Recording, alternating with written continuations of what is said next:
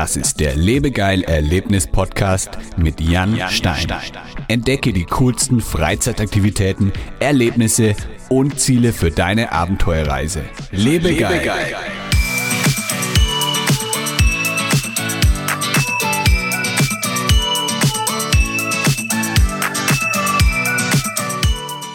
Hallo, liebe Erlebnisfreunde. Heute bei mir im Lebegeil Erlebnis Podcast zu Gast ist Florian Schmitz. Florian ist passionierter Kitesurfer und organisiert Kitesurfing-Camps. Hi ja, Florian. Moin Jan, vielen Dank für die Einladung. Ja, es freut mich, dass du bei mir zu Gast bist heute. Wir haben es jetzt endlich geschafft, trotz ein paar technischer Probleme. Und ja, du bist gerade in Magdeburg, oder? Ja, das ist richtig. Ne? Also hier im Osten, da ist man dann doch noch mal manchmal ein bisschen abgehängt vom Internet. Aber ich denke, jetzt haben wir es äh, ganz gut hingekriegt und ja, jetzt können wir uns schön unterhalten. Ja, du organisierst Kitecamps auf Djerba in, Indone in, in Tunesien. Erzähl uns doch mal ein bisschen mehr darüber. Genau, genau. Also Indonesien sind wir noch nicht. Äh, Djerba, Tunesien, genau. Ja. Ähm, da haben wir jetzt angefangen, äh, Kitecamps zu veranstalten. Ähm, das heißt, ja, wir, wir bieten unseren Gästen da wirklich das rundum sorglos Paket, wie man sich das so vorstellt. Ähm, wir holen sie vom Flughafen ab, dann ähm, ja, gibt's bei uns äh, Verpflegung im Haus, eine schöne Villa. Und äh, das Wichtigste beim Kitesurf Camp ist, äh, kannst du dir wahrscheinlich denken, das Kitesurfen an sich dann. Habe ich mir schon fast gedacht, ja. Das hast du dir fast gedacht, ne? Genau. Und äh, ja, da machen wir dann halt, je nachdem, was die Ansprüche sind, ne, ähm, komplette Anfänger, die, äh, die Anfängerschulung, aber auch gerne fortgeschrittene. Ja, wenn es dann darum geht, den, den nächsten Trick zu lernen, dann sind wir da fachkundig mit dabei. Geil, das heißt, wenn ich jetzt gerne mal Kitesurfen lernen möchte, dann muss ich eigentlich nur bei euch so ein ähm, Kitecamp reservieren, buchen und ihr kümmert euch dann um den Rest. Oder ähm, muss ich dann noch, genau, wahrscheinlich Flüge muss ich noch selber buchen und den Rest macht ihr dann? Ganz genau, ne? Also du, du buchst den Flug und äh, vor Ort, da kümmern wir uns dann um alles. Ähm, wenn du Anfänger bist, ist das auch der, der beste Spot, muss man wirklich sagen. Djerba bietet mit der Flachwasserlagune einfach die besten Möglichkeiten. Ne? Also du kannst da, ähm, weiß nicht, du, du warst glaube ich schon mal kiten, ne? Und ähm, ja. Das hat, äh, das, ja, da möchte ich dich später nochmal ein bisschen dazu fragen. Also es hat bei mir nicht so gut geklappt, aber ja. Okay. Naja, also Java, wie gesagt, das ist äh, sehr, sehr gut für den Anfang, weil du kannst mhm. überall stehen. Du hast eine riesige Lagune, äh, knappe 40 Quadratkilometer, kannst da im Prinzip einmal durchlaufen. Und das ist äh, gerade am Anfang ist es halt super angenehm, ne? Weil da wirst du halt mal gewollt, mal ungewollt, auch vom Kite ein bisschen hin und her gezuppelt. Mhm. Und dann ist es einfach ein super Gefühl, wenn du ja einfach aufstehen kannst und sagst, oh ja cool, äh, hat ja gar nicht wehgetan, weil wir sind ja im Wasser. Da kann auch äh, nicht großartig was passieren. Ein bisschen Wasser sollte man haben, aber es ist natürlich was anderes, als wenn du jetzt direkt äh, in offener See, sage ich mal, äh, kiten lernst oder wenn du das in so einem geschützten Umfeld äh, in einer schönen Lagune lernen kannst. Das heißt, da ist dann eine Lagune, da ist das Wasser wahrscheinlich dann auch ziemlich flach ohne jetzt größere Wellen, die das Ganze ein bisschen schwieriger genau, machen. Genau, genau. Also wir haben äh, die Lagune, wie gesagt, da kannst du durchlaufen. Äh, am tiefsten Punkt vielleicht 1,20, 1,30 tief, ne? Und ähm, das Schöne ist, wenn du ganz durchläufst, dann kommst du auf die Flamingo-Insel. Mhm. Das ist ein ganz beliebter Ausflugspunkt auch. Da fahren äh, vom, von der Hauptstadt vom Zug äh, fahren da Schiffe, Piratenschiffe rüber und äh, bringen ja Tagestouristen, die einfach nur an entspannten Beach äh, sein wollen, darüber. Und ähm, ja, wenn du richtig gut drauf bist, dann kannst du da auch rüberlaufen. Zwischendurch wird es ein bisschen matschig. Ähm, also wir hatten mal zwei, die haben es versucht. Äh, der erste, der ankommt, äh, wollte dem anderen dann halt äh, einen Kasten Bier abknöpfen. Hat aber nicht ganz funktioniert, weil es ist einfach so eine riesige Lagune, das kannst du dir nicht vorstellen. Mhm. Äh, da, da kommst du mit dem Kite, bist du innerhalb von einer Viertelstunde ungefähr auf der anderen Seite, aber durchlaufen äh, kannst du vergessen. Ne? Also da brauchst du locker anderthalb Stunden oder so, ne? Ja, im Wasser schätzt man die Entfernungen auch, finde ich, immer komplett falsch ein. Also da denkt man dann, ja, da kann ich locker in ein paar Minuten hinschwimmen und dann ist es ähm, noch extrem weit entfernt eigentlich. Ja, ja, absolut. Du da viele Erfahrungen, ja. Und wenn du jetzt sagst, es ist der perfekte Spot zum Kiten, ist es wahrscheinlich auch nicht nur vom Wasser her, sondern wahrscheinlich ist der Wind auch ziemlich ideal dort. Ja, genau. Also wir haben vor allem ähm, von April bis äh, Juni und dann auch wieder von September bis November haben wir einfach äh, beste Windbedingungen äh, vor Ort. Und ähm, du hast eine ganz starke Thermik, die immer noch zum Grundwind dazukommt, der sowieso schon ganz, ganz gut ist. Und die Thermik ähm, äh, kannst du dir so vorstellen, dass es im Prinzip ähm, ja, Hochdruck- und Tiefdruckgebiete gibt. Und äh, das entsteht durch die Sonneneinstrahlung. Und da sind wir in äh, Tunesien natürlich sehr gesegnet mit sehr, sehr viel Sonne. Und dadurch können wir ähm, immer auf den thermischen Effekt äh, bauen.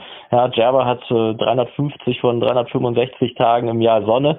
Und ähm, da haben wir dann die Düse, die immer, ja, eigentlich gegen 12, 1 aller spätestens dann angeht. Und ähm, dann kommst du immer aus Wasser. Also wir haben echt eine, eine super Ausbeute, sage ich mal. Ne? Wenn du eine Woche hast, kommst du auf jeden Fall fünf bis sechs Tage aus Wasser. Cool. Also ich habe in Kolumbien mal Paragliding gemacht im äh, Chicamocha Canyon und da hat die Thermik einen sehr großen Einfluss gehabt. Da sind wir dann auf, ich glaube 700 Meter waren das, sind wir gestartet und durch die Thermik sind wir dann auf über 1200 Metern oder so ähm, gewesen. Hat diese Thermik beim Kitesurfen auch irgendwie einen Einfluss? Also, dass man dann ähm, zum Beispiel, dass der Schirm dann einfach höher angehoben wird beim Springen oder so? Oder ähm, hat die Thermik beim Kiten einen anderen Effekt? Äh, ja, also das hat jetzt nicht so den riesen, den riesen Effekt wie beim Paragliden. Ähm, ja, also diese, diese Wirbel, dass du wirklich hochgezogen wirst, wie beim, wie beim Paragliden, das kann ja teilweise auch äh, ein bisschen gefährlich werden, mhm. wenn du da nicht äh, weißt, wie du reagieren musst. Das hast du beim Kiten nicht. Dafür ist der, der Kite nicht äh, konzipiert. Na, das ist ja, also du hast auch die, die Matten teilweise äh, wie beim Paragliden, aber es ist alles noch deutlich, deutlich kleiner. Ne? Also da, da musst du keine Angst haben, dass du auf einmal auf 1200 Meter landest. ja, ich denke auch, ich denke, dass ein Meter Höhe oder so beim Anfänger wahrscheinlich schon völlig ausreicht. Es ist wahrscheinlich auch gar nicht so einfach, sich dann richtig auf dem Brett zu halten, wenn man springt. Naja, das, das, das Geile ist ja als, als Anfänger, du denkst immer, du bist fünf, sechs, sieben Meter gesprungen. Ne? Das ist äh, wirklich immer, immer geil, das äh, zu hören, so, ja, was denkst du denn, wie viel bist du denn gesprungen? Ne? Ja, locker fünf Meter, locker fünf Meter. Ne? Und dann äh, zeigst du das Foto, oh ja gut, ja, waren wohl doch nicht ganz die fünf Meter. 50 Zentimeter oder so. ja ja, wenn es hochkommt, ne? So, jetzt komme ich dann bei euch in Tunesien an. Also ich habe meinen Flug gebucht, komme dann bei euch am Kitesurfing Camp an. Und wie läuft das dann genau ab? Also beschreib mal ein bisschen, wie dann so ein Kitesurfing Camp organisiert ist und übernachtet man dann zum Beispiel im Zelt oder in der Hütte oder so. Also was kann ich da vor Ort dann bei euch erwarten? Genau, also wir haben ähm, jetzt Tunesien nächstes Jahr und auch Aserbaidschan äh, im Programm. Und in Tunesien ist es so, dass wir ja eine typische tunesische Villa ähm, den Vertrag mit haben. Und ähm, ja, das ist äh, ganz klein familiär, da wohnen wir auch selber drin. Äh, ja, sind im Prinzip drei Gästezimmer, ähm, immer mit, mit einem Doppelbett beziehungsweise zwei Einzelbetten. Und ähm, ja, wir wohnen, wie gesagt, auch selber in der, in der Villa, kümmern uns auch ähm, um das Frühstück beispielsweise. Fürs Abendessen kommt dann äh, oft eine äh, tunesische Köchin vorbei, die uns da äh, ganz toll verköstigt. Und ja, also da so lässt sich das leben, ne? Und in Aserbaidschan haben wir ein bisschen ein anderes Konzept, da äh, arbeiten wir direkt mit Hotels zusammen. Und da ist es dann so, dass, dass wir im Prinzip so ein bisschen von der ähm, von der Verköstigung äh, zurücktreten und das äh, dann in die in die äh, Hotelhände abgeben. Und wie ist denn so der Ablauf von so einem Kitesurfing-Tag? Also, wenn ich dann aufstehe, natürlich erstmal Frühstück und ja, wie läuft dann der Tag ab? Also, was macht man denn da und wie lange geht man eigentlich kiten? Ja, also das kommt, äh, genau, also das kommt immer komplett auf die Windbedingungen an. Wenn wir den ganzen Tag Wind haben, dann sind wir auch den ganzen Tag am Spot. Ne, also da sind wir ähm, vollkommen flexibel und müssen wir auch sein als Kitesurfer, äh, dass du dich komplett nach den Windbedingungen richtest. Ähm, aber so ein typischer Tag auf Djerba zum Beispiel ist, dass du aufstehst, erstmal entspannt frühstückst. Der Wind kommt, wie gesagt, meistens gegen mittags erst, ne, gegen 12, 1 Uhr. Und ähm, dann haben wir nach dem Frühstück halt immer noch so ein bisschen Zeit und dann kommt es drauf an, was anliegt. Entweder wir machen ein bisschen Theorieunterricht, um einfach schon ähm, ja alle darauf vorzubereiten, was am heutigen Tag dann ansteht.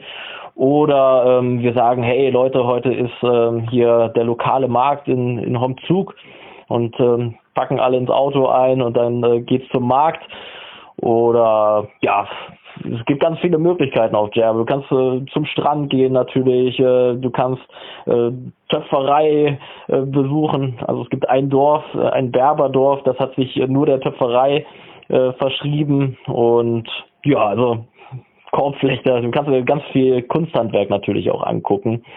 Ähm, Quad-Touren, Kamelreiten, das geht alles. Also da sind wir, dadurch, dass wir immer sehr, sehr kleine Gruppen auch haben, äh, bis zu äh, maximal sechs äh, Gästen, ist das auch vollkommen flexibel bei uns. Äh, da richten wir uns dann komplett danach, was die Leute haben wollen. Ne? Wenn sie sagen, hey, ich will heute einen ganz entspannten Strandtag machen, dann gehen wir an den Strand. Wenn sie sagen, äh, komm, hier ein bisschen mehr Action, dann machen wir eine Quad-Tour. Ne? Also das ist vollkommen von den Gästen abhängig. Also es geht dann nicht nur ums Kitesurfen, sondern es gibt auch viele coole andere Aktivitäten, die man dann da noch so machen kann. Ja, ganz, ganz genau. Ne? Also das ist so unser äh, ganzheitliches Konzept. Ähm, wir sagen auch immer, ey Leute, wenn ihr die Zeit habt, dann bleibt am besten gleich zwei Wochen. Ähm, einfach auch um zum Beispiel eine, eine Tour mal in die Sahara zu machen. Ne? Also ich meine, wir sind, Djerba ist schon im, im Süden von Tunesien, ist nicht wirklich Wüste, so, so, so eine Halbwüste im Prinzip, aber man ist da ganz schnell in der Sahara in zwei Stunden Autofahrt im Prinzip. Und das lohnt sich wirklich. Ähm, kann ich dir absolut empfehlen, da mal eine zwei, drei Tagestour zu machen mit dem Kamel wirklich rein. Und dann äh, wird da für dich äh, das Wüstencamp aufgebaut mit Zelten, äh, Couscous, dass da über dem offenen Feuer äh, gemacht wird. Und ähm, ja, ganz, ganz spannende Erfahrung auf jeden Fall. Ja, das kenne ich auch aus Dubai. Da gab es auch so eine coole, so eine Art Wüstensafari mit dem Jeep. Und da war dann auch eine Bauchtänzerin am Ende und so eine, ja, so eine coole Show und Buffet und alles. War schon etwas touristisch, aber ja, war eine coole Erfahrung. Ja, absolut. Ja, Dubai habe ich auch äh, eine Jeep-Tour mal innerhalb äh, unserer, äh, also ich arbeite ja teilweise auch auf dem Kreuzfahrtschiff als Biking-Guide und ähm, da habe ich auch mal eine, eine Jeep-Tour mit in die Wüste rein begleiten dürfen. Und ja, wie du sagst, sind das ein bisschen touristischer. Ähm, auch cool, aber Tunesien ist da einfach noch ein bisschen ursprünglicher. Da muss man einfach gucken, mit wem buche ich das. Äh, wir haben da eine super Agentur, äh, weiß nicht, ob ich die jetzt erwähnen darf, Saria Voyage heißen die. Äh, ganz, ganz liebe Leute, das ist ein äh, Französin und ein Tunesier, die da zusammen was gestartet haben. Und ähm, ja, es ist äh, einfach klasse. Wir waren da zusammen, äh, also zu zweit haben wir da das ganze Programm äh, gekriegt. Ne? Also es war keine große Gruppe, sondern wirklich super persönlich. Zwei, drei Leute, mehr nehmen die meistens nicht mit, ne? So ein Kitecamp ist dann quasi so ein kleiner Lebegeil-Urlaub. Also da hast du dann Kiten mit drin und halt auch noch andere lebegeile Aktivitäten. Ab, absolut, also mehr Lebegeil geht, glaube ich, nicht. Wenn ich jetzt bei so einem Kitecamp mitmache und da eben Kiten lernen möchte, wie hoch ist dann wirklich die Wahrscheinlichkeit, dass ich dann danach den Sport auch kann und beherrsche? Ja, also das hängt äh, von verschiedenen Faktoren ab. Ne? Äh, wichtigster Faktor beim Kitesurfen, wie gesagt, der Wind. Äh, wenn viel Wind ist die Woche, dann machst du super schnell Fortschritte vor allem da an dem Spot in der, in der Lagune sind das einfach traumhafte Bedingungen. Dann hängt es natürlich ein bisschen davon ab, was hast du vorher schon gemacht, ne? Warst du vorher schon ähm, super viel Wakeboarden oder bist du der Snowboarder schlechthin? Ne? Alles, was schon mal mit einem Board mhm. zu tun hat, das, das gibt dir so einen kleinen Vorteil. Okay. Sind aber dann tatsächlich nur so 10 Prozent das ja. Board. 90 Prozent ist die Kite-Kontrolle.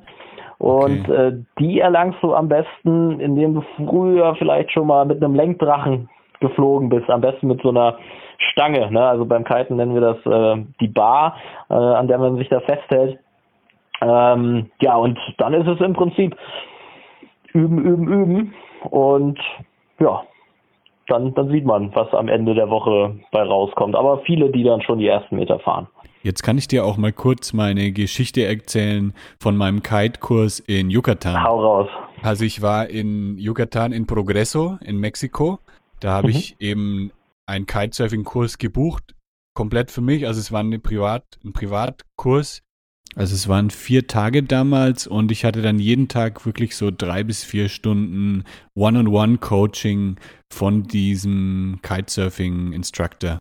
Und die ersten zwei Tage waren eigentlich nur Kite-Kontrolle. Also ich habe mich dann ein bisschen durchs Wasser ziehen lassen und es ging auch ganz gut. Also ich habe mich ganz gut und ganz sicher gefühlt mit dem Kite.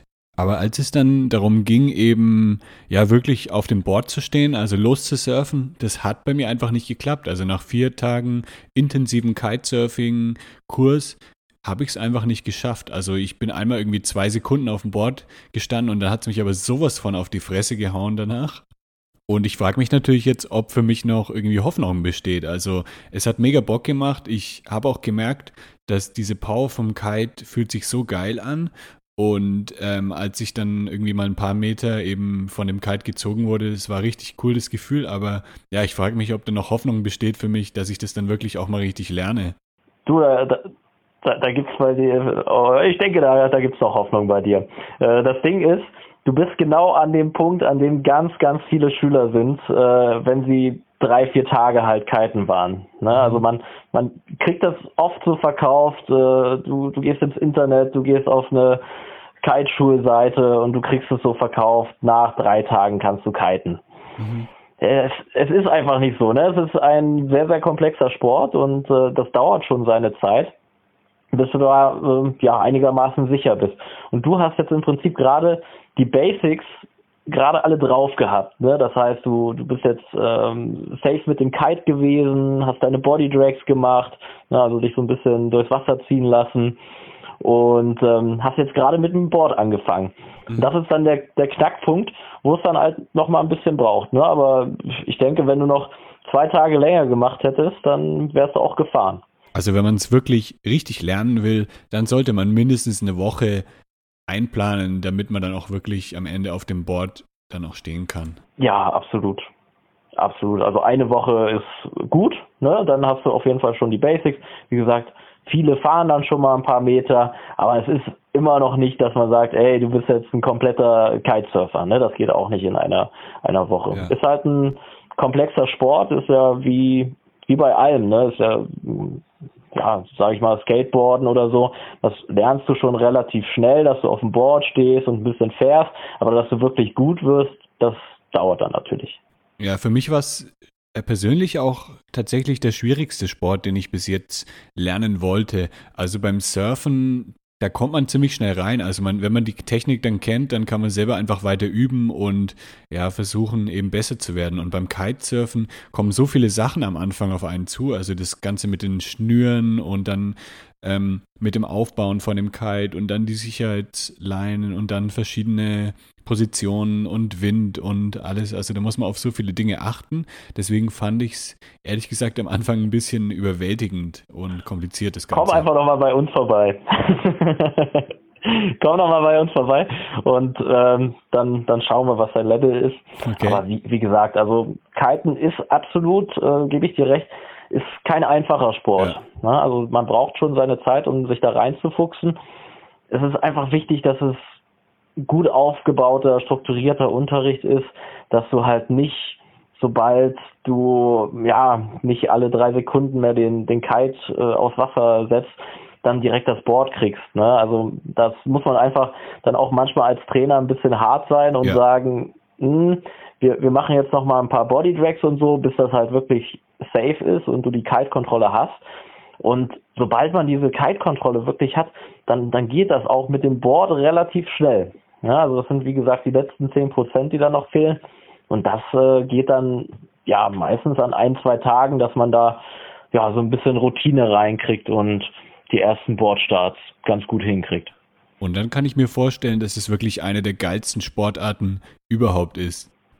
Absolut. Also ich bin absoluter Fan, ne? muss ich jetzt natürlich auch sagen. Aber äh, Kiten gibt einem einfach eine unglaubliche Freiheit. Ja. Also du bist da, du bist da draußen, du hast äh, die Elemente, Wasser, Wind, die du mehr oder weniger äh, kontrollierst. Und ähm, ist einfach geil, ne? Du hast unglaubliche Sonnenuntergänge, habe ich schon unterlebt, ähm, erlebt auf, auf der Lagune oder im Meer. Ähm, ein, eines meiner krassesten Erlebnisse war tatsächlich auf ähm, Fuerteventura war das damals. Ähm, da war der Blutmond gerade. Mhm. Und äh, dann sind wir nach dem Kurs halt alle ran an den Spot und ab ins Meer. Und ähm, ja, aufgebaut, rein. Blutmond ist gerade richtig aufgezogen und dann auf einmal sind da noch fliegende Fische umhergesprungen. Also es ist einfach, ja, das ist wirklich so ein, so ein Magic Moment, ne, wenn du, ja. wenn du das miterleben darfst. Ja, und so hast du unglaublich viele Erlebnisse, ne? Wenn du, wenn du besser wirst, dann, dann gehst du in die Welle, das gibt dir dann nochmal einen Kick. Oder du fängst an zu springen. Ja, also es sind viele, viele Steps und es wird einfach nicht, nicht so schnell langweilig. Genau, also wenn ich jetzt auf dem Board stehen kann, nach einer Woche vielleicht oder nach fünf Tagen oder so, was wären dann so die nächsten Steps? Also was würdest du mir dann als nächstes beibringen? Mm, ja, also die Wende ist dann natürlich erstmal so das, das Erste, dass du ähm, im Prinzip hin und her fährst, ohne dabei nass zu werden, ne, dass du dich nicht mehr hinsetzt. Ähm, das ist immer so der erste Schritt. Dann Switch fahren zum Beispiel, ne, dass du nicht mehr auf der auf der Fersenkante fährst, sondern dann tatsächlich auf den Zehenspitzen, ja, den, den Kite im Rücken sozusagen ähm, hast und dabei fährst. Und dann auch äh, relativ zügig die ersten kleinen Hüpfer. Ne? Das, das sind dann die, die 5-Meter-Sprünge, wie ja, gesagt. Da macht es dann richtig Spaß, glaube ich, wenn man ein bisschen fliegt. Ja, da kommt auf jeden Fall dann der, der Paragliding-Faktor mit dazu. Jetzt sagen wir mal, ich habe es gelernt, das Kiten, und mir hat es richtig Spaß gemacht. Was wären dann so die nächsten Schritte? Also lohnt sich gleich zum Beispiel eine komplette Ausrüstung zu kaufen oder kann man sich irgendwie ein paar spezielle Dinge am Anfang zulegen oder sollte man sich erstmal die Ausrüstung ausleihen? Also wie wird es dann weitergehen nach so einem erfolgreich abgeschlossenen Kitecamp bei euch? Ja, also ich kann dir kurz erzählen, wie es bei mir war.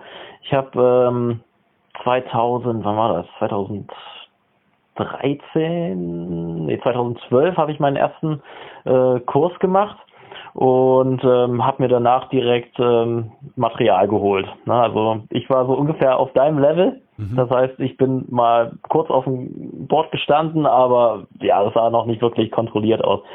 Aber was ich halt hatte, waren die ganzen Basics, ne? dass ich wusste, wie baue ich den Kite auf, wie starte ich ihn, wie lande ich ihn und ähm, ja, ich wusste, wie ich jetzt weitermache, wie ich weiter trainieren muss.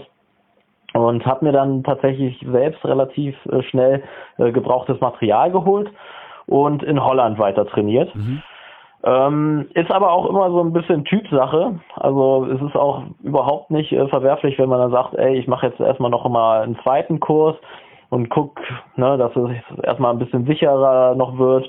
Und äh, man sollte auf jeden Fall auch sich immer in der Nähe von der Schule noch noch aufhalten, ne? nicht äh, komplett alleine dann, dann loslegen, wenn man halt noch nicht so sicher ist. Ähm, Thema Kaufen ist immer das Ding. Äh, neues Material ist sehr, sehr teuer. Von daher würde ich Anfängern immer erstmal ähm, empfehlen, sich gebrauchtes Material äh, zu holen. Na, das jetzt natürlich noch keine, keine fünf, sechs Jahre alt ist, aber wenn das jetzt erst ein, zwei Jahre alt ist, dann, dann geht das auf jeden Fall. Und man ist ja bei 30, 40 Prozent vom, vom Neupreis. Ähm, Ausleihen, wenn man oft kitet, wird schnell teuer. Also mhm.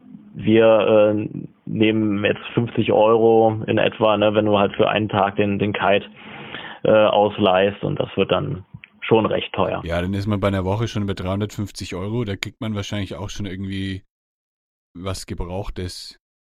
Genau, genau. Ne, also da ist dann wieder die Sache, wenn du in Urlaub fliegst, dann musst du natürlich auch immer berechnen, äh, dass das nochmal extra Gepäck ist, dass das auch zusätzliche Kosten sind.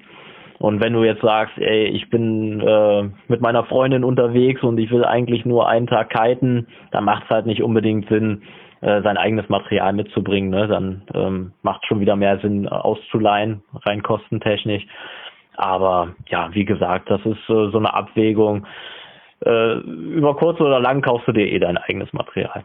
Okay, also wenn man richtig irgendwie Kitesurfen lernen will und wenn einem das richtig Spaß macht, dann lohnt sich wahrscheinlich, sich wirklich selber was zu kaufen. Bei mir ist es halt so, dass ich viel unterwegs bin und eigentlich nie irgendwie eine feste Base habe. Und da ist es dann wahrscheinlich schwierig. Also immer das Material dann auch im Flieger zu transportieren, ist wahrscheinlich auch nicht ganz leicht.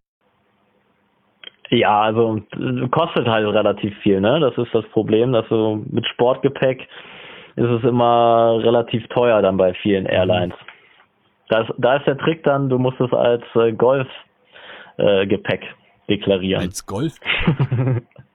das geht bei vielen Airlines, vor allem wenn du jetzt gerade äh, in Nordamerika unterwegs bist, in, in Vancouver.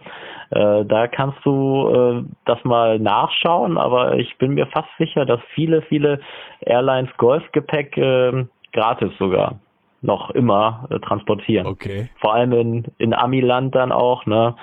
Da sind ja viele, viele Golfer unterwegs.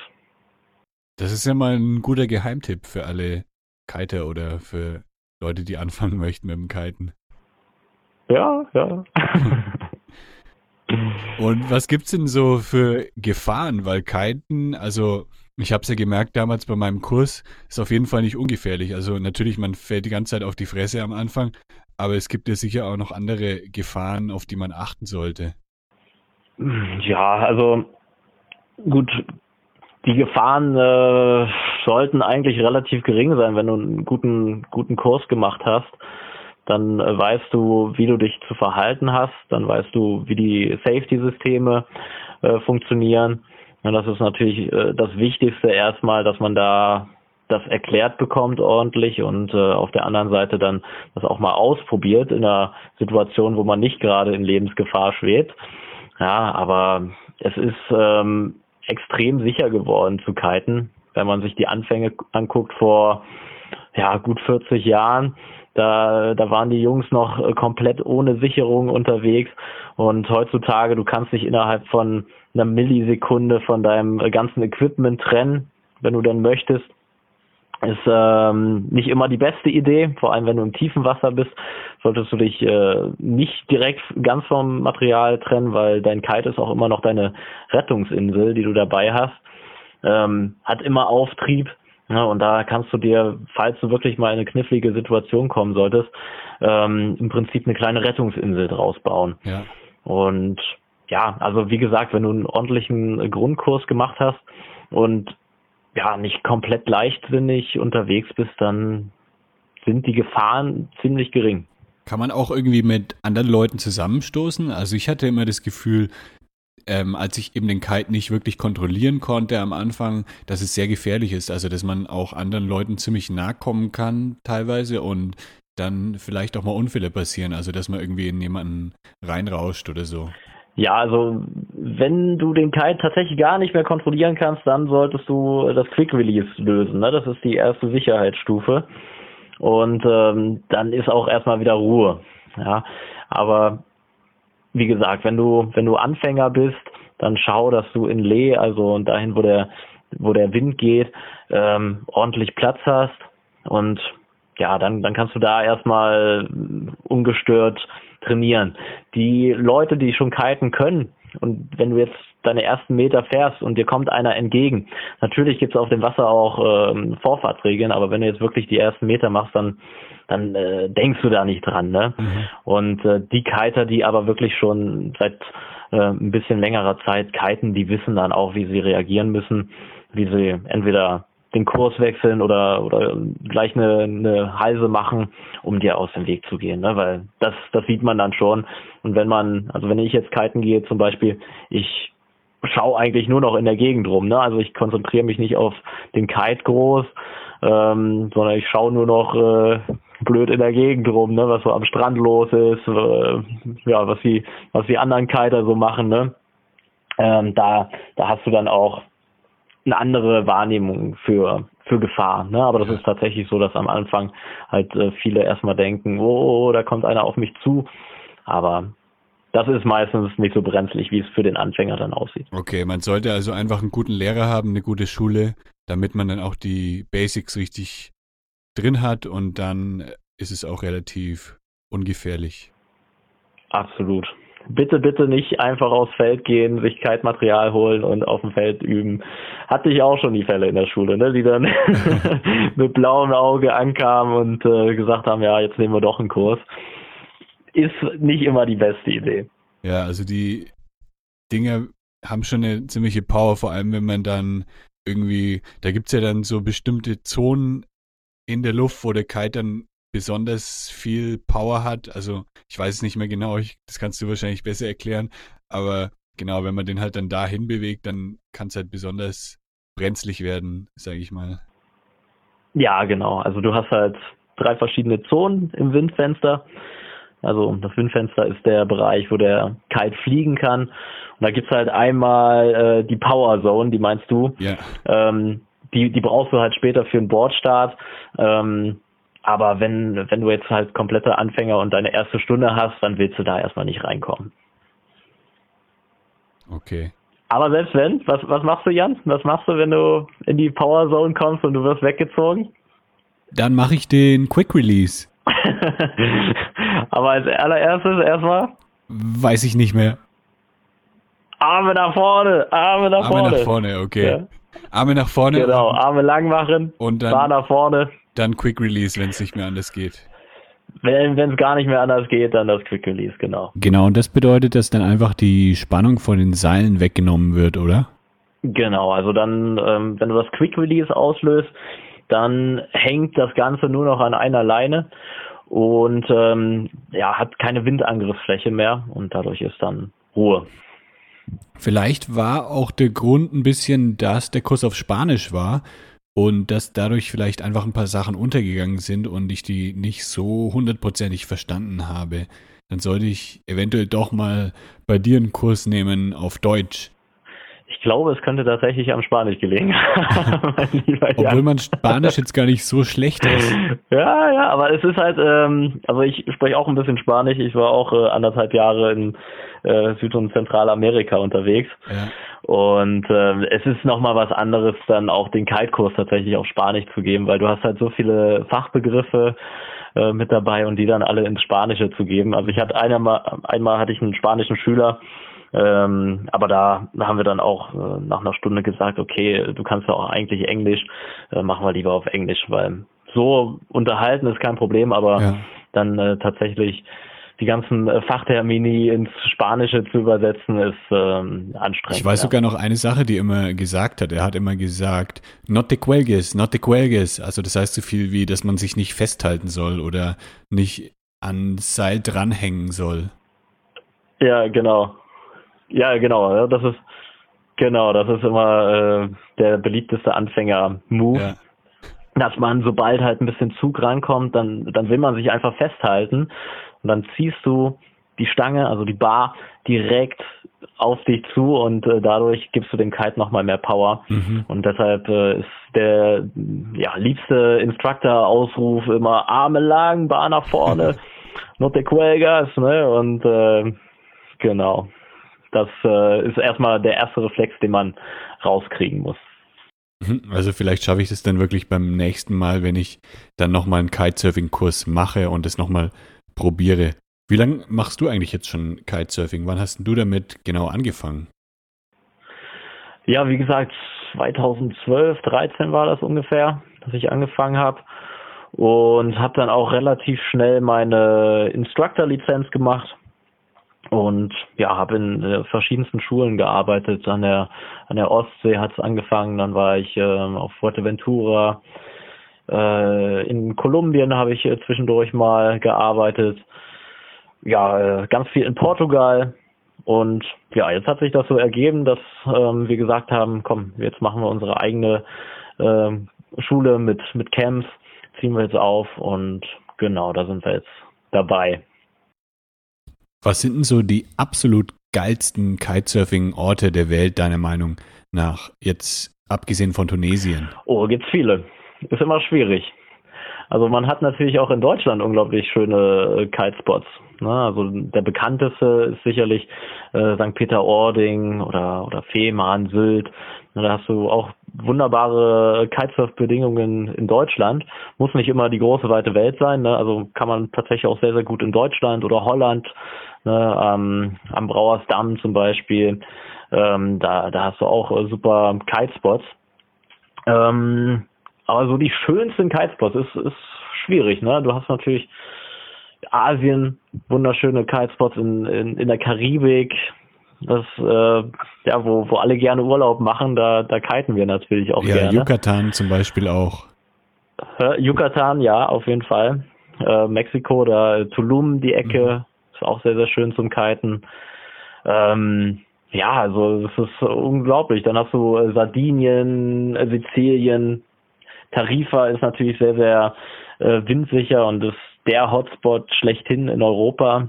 Ja, also äh, ganz im Süden von Spanien, Tarifa. Das ist ähm, ja so der bekannteste Spot in Europa, würde ich sagen. Ja, das sind auch, glaube ich, viele digitale Nomaden so in der Gegend in Tarifa. Da habe ich schon aus der Szene gehört, dass da viele hingehen und dann kiten. Ja, ja, auf jeden Fall. Also das bietet sich auch so ein bisschen an, weil äh, Tarifa ist immer noch ähm, ja vergleichsweise günstig, sage ich mal. Und du hast halt diese super Bedingungen zum Kiten und ja, fast, fast jeden Tag Wind. Und ja, das bietet sich an. Was ist denn der Unterschied oder gibt es einen zwischen Kiteboarding und Kitesurfing? Nee, das ist nur das Wort. Kein Unterschied. Okay, also ist das gleiche. Okay, das habe ich nicht irgendwie gefragt. Das hatte ich beschäftigt, ne? Aber Kitesurf, Kitesurfing ist schon gängiger, glaube ich. Ja, ja, also Kiteboarding war mal in, ist aber mittlerweile, glaube ich, so ein bisschen out. Es ist, äh, also ich sage jetzt auch nie Kitesurfen eigentlich, es ist immer Kiten, ne, wenn ich Kiten. mich normal unterhalte. Okay, Und Kiten, alles wird klar. weiter abgekürzt, genau. Und du hast mir auch erzählt, dass du auf einem Kreuzfahrtschiff gelegentlich arbeitest und jetzt dann demnächst auch ja. in der Karibik unterwegs bist. Erzähl mal ein bisschen darüber. Ja, genau. Da bin ich als äh, Biking Guide dann mal ein bisschen Abwechslung, nicht immer nur kiten, auch zwischendurch mal ein bisschen radeln äh, unterwegs und ja, auch eine ganz spannende Route mit äh, mit der Domrep, ABC-Inseln. Ähm, ja, also ich glaube, da wird mir auch nicht langweilig werden. Biking Guide bedeutet jetzt Mountainbike-Touren oder bedeutet es eher so Stadttouren jetzt mit dem Fahrrad oder mit dem Mountainbike? Ähm, ist unterschiedlich. Also wir haben E-Bikes an Bord und wir haben äh, Mountainbikes an Bord. Aber ja, gut, Kreuzfahrt ist halt meistens schon ein bisschen fortgeschritteneres äh, Alter. Ja, ja. Ja, es war jetzt halt weniger 20, äh, 30-Jährige, die da eine Biking-Tour machen, ja. sondern es ist dann schon eher so in, in Richtung 40, 50 okay. Und aufwärts. Und äh, von daher sind das dann meistens doch eher entspanntere Touren. Ne? Mit äh, dem Kulturfaktor dann natürlich auch, dass du dann als, als Guide wirklich ein bisschen was dazu erzählst, was, was man sich da gerade anguckt. Genau. Ja, und du hast mir erzählt, dass du das so ein bisschen als Abwechslung zum Kiten machst. Ist es dann manchmal so, dass du an einen Punkt kommst, wo du denkst, ah, ich habe jetzt überhaupt keinen Bock gerade zu kiten und geh dann lieber ein paar Wochen auf das Kreuzfahrtschiff, um mal was ganz anderes zu machen? Oder wie ist es dazu gekommen, dass du da damit angefangen hast? Ähm, also kein Bock auf Kiten wäre schlimm, wenn das so wäre. Nee, das auf, auf gar keinen Fall. Äh, aber man, man braucht tatsächlich ab und zu auch mal eine Pause. Ne? So eine Saison ist dann lange. Und wenn du acht äh, Monate am Stück äh, kiten warst, dann ist der Körper auch einfach ein bisschen, bisschen müde und dann musst du dir auch ähm, die Pause geben, weil ja, sonst wirst du auch irgendwann dann äh, verletzungsanfällig. Ne? Also da muss man wirklich darauf achten, dass du auch deine ähm, Regenerationsphasen hast. Ja, klar. Und ja, das mit dem Schiff, das hat sich jetzt einfach so ergeben, dass wir da äh, nochmal noch mal eine Saison auf Schiff äh, ja, den Winter im Prinzip verbringen. Ja, um nochmal komplett was anderes zu sehen und raus zu sein. Ja. Aus Deutschland, aus dem kalten Deutschland. Und deine Kitecamps, die finden ja jetzt gerade in Tunesien statt und in Aserbaidschan. Habt ihr da aktuell noch irgendwie andere Locations geplant oder für die nächsten Jahre oder bleibt es erstmal nur bei den beiden Locations? Also fürs nächste Jahr sind das erstmal die beiden. Ähm, wir, wir schauen aber immer, ähm, wo wir vielleicht noch äh, eine spannende Destination haben. Will ich jetzt aber noch nicht zu viel äh, verraten. Okay, bleibt noch eine Überraschung also. Das bleibt noch die Überraschung, genau. Und wenn jetzt einer von den Lebegeil Podcast Zuhörern mal richtig Bock bekommen hat auf so ein Kite Camp und das unbedingt mal machen möchte, wie geht er dann davor? Also wie kann er dich erreichen? Kannst du mal ähm, deine Kontaktkanäle sozusagen nennen, also deine Website zum Beispiel, oder kann man dich über Instagram erreichen? Oder genau, wo findet man dich im Netz? Jawohl, also am besten einfach Oasis Kite googeln oder direkt oasiskite.com eingeben und dann seid ihr auf unserer Website. Da findet ihr eigentlich alles, was wichtig ist, wie die Camps ablaufen, äh, wie ihr zu uns kommt und ja, alles, alles äh, kurz und knackig auf unserer Website. Cool, das verlinke ich auf jeden Fall auch noch auf den, in den Shownotes auf lebegeil.de slash podcast. Und genau, gibt es noch irgendwelche anderen coolen Instagram-Kanäle, denen man auf jeden Fall folgen sollte, wenn man jetzt Bock hat auf Kitesurfen, wenn man da ein bisschen mehr in die Szene einsteigen möchte? Ähm, da fällt mir spontan tatsächlich ähm, Nick Jakobsen ein. Also wer sich schon mal ein bisschen mit Kiten beschäftigt hat, der ist bestimmt schon mal über ihn gestolpert. Also das ist äh, so der der verrückteste Hund, sage ich mal, in der in der Szene. Der ist unter anderem vom äh, Burj Al Arab in, in Dubai runtergesprungen und ähm, ja, der, der bringt jeden Tag bringt er äh, irgendeinen anderen äh, krassen Move raus. Ähm, also das ist Inspiration pur. Sollte man aber nicht direkt mit anfangen. Aber dann für Sollte später, man also nicht direkt jetzt nachmachen. Nee, nee, nicht direkt, aber dann so nach, nach ein, zwei Tagen. Und den findet man dann auf Instagram? äh, der ist auch auf jeden Fall auf Instagram, ja. Ja, ich bin jetzt tatsächlich ein bisschen motiviert. Also ich bin jetzt, äh, habe jetzt richtig Bock bekommen, irgendwie mal wieder Kiten nochmal auszuprobieren und dem Ganzen nochmal eine Chance zu geben. Wenn ich mal wieder in Europa bin, beziehungsweise in der Nähe von Tunesien, dann melde ich mich auf jeden Fall bei dir und dann können wir vielleicht irgendwie ein kleines Lebegeil Kitesurfing Camp äh, starten. Da bin ich jetzt richtig motiviert. Ja, das, das freut mich doch. danke, danke. Danke auch an dich. Ja, also das freut mich, dass du jetzt wieder ein bisschen Bock drauf gekriegt Ja. hast nach deinen ähm, spanischen Erfahrungen, mexikanischen Erfahrungen. Und nee, komm auf jeden Fall gerne mal vorbei. Können wir ja gleich noch mal ein bisschen schreiben auch. Und wird uns freuen auf jeden Fall. Cool, ja, dann mach's mal gut und dann wünsche ich dir noch einen schönen Abend. Wir hören uns bald wieder. Ich melde mich dann bei dir, wenn ich in der Gegend bin. Jawohl, danke dir. Also bis dann, tschüss. Ciao. Das war der Lebegeil Erlebnis Podcast mit Jan Stein. Wenn dir diese Episode gefallen hat, hinterlasse eine Bewertung und abonniere meinen Podcast, damit du bei neuen Episoden immer gleich benachrichtigt wirst. Und jetzt viel Spaß beim Erleben. Lebe geil.